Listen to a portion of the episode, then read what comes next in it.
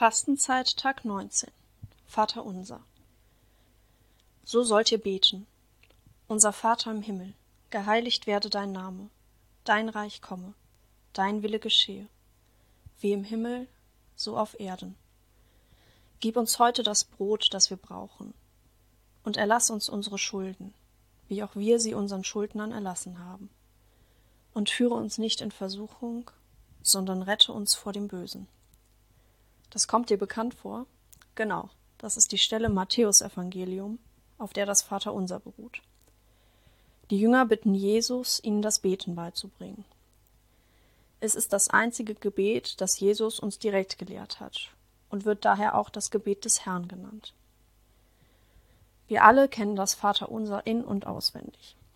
Wir beten es in jeder Messe, bei Wortgottesdiensten und einige von uns sogar täglich. Da kann es schnell passieren, dass man die Zahlen einfach nur noch runterrattert, ohne tatsächlich bei der Sache zu sein. Dabei lohnt es sich, sich immer mal wieder klar zu machen, was wir da eigentlich beten.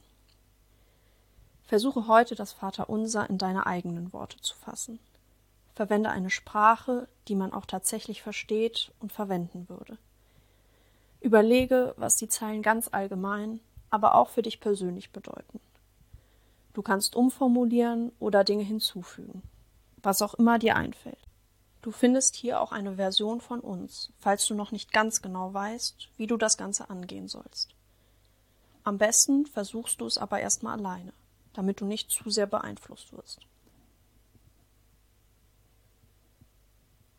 Gott, mein Vater und meine Mutter im Himmel, was auch immer das ist. Du stehst über allem, du bist mir heilig. Dein Reich soll auch hier auf der Erde Wirklichkeit werden. Und das, was du möchtest, was dein Plan ist, soll passieren. Auch wenn das vielleicht nicht immer mit meinen Vorstellungen übereinstimmt und ich nicht verstehe, warum etwas geschieht.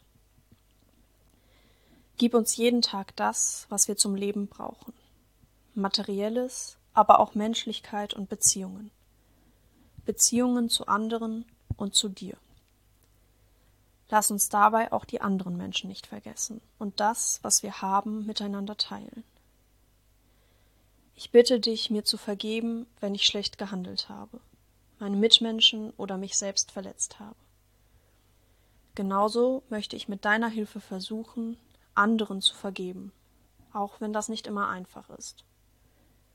Hilf uns, dass wir den Versuchungen des Bösen widerstehen können und uns für den guten Weg entscheiden damit dein Reich jeden Tag ein Stückchen mehr Realität wird.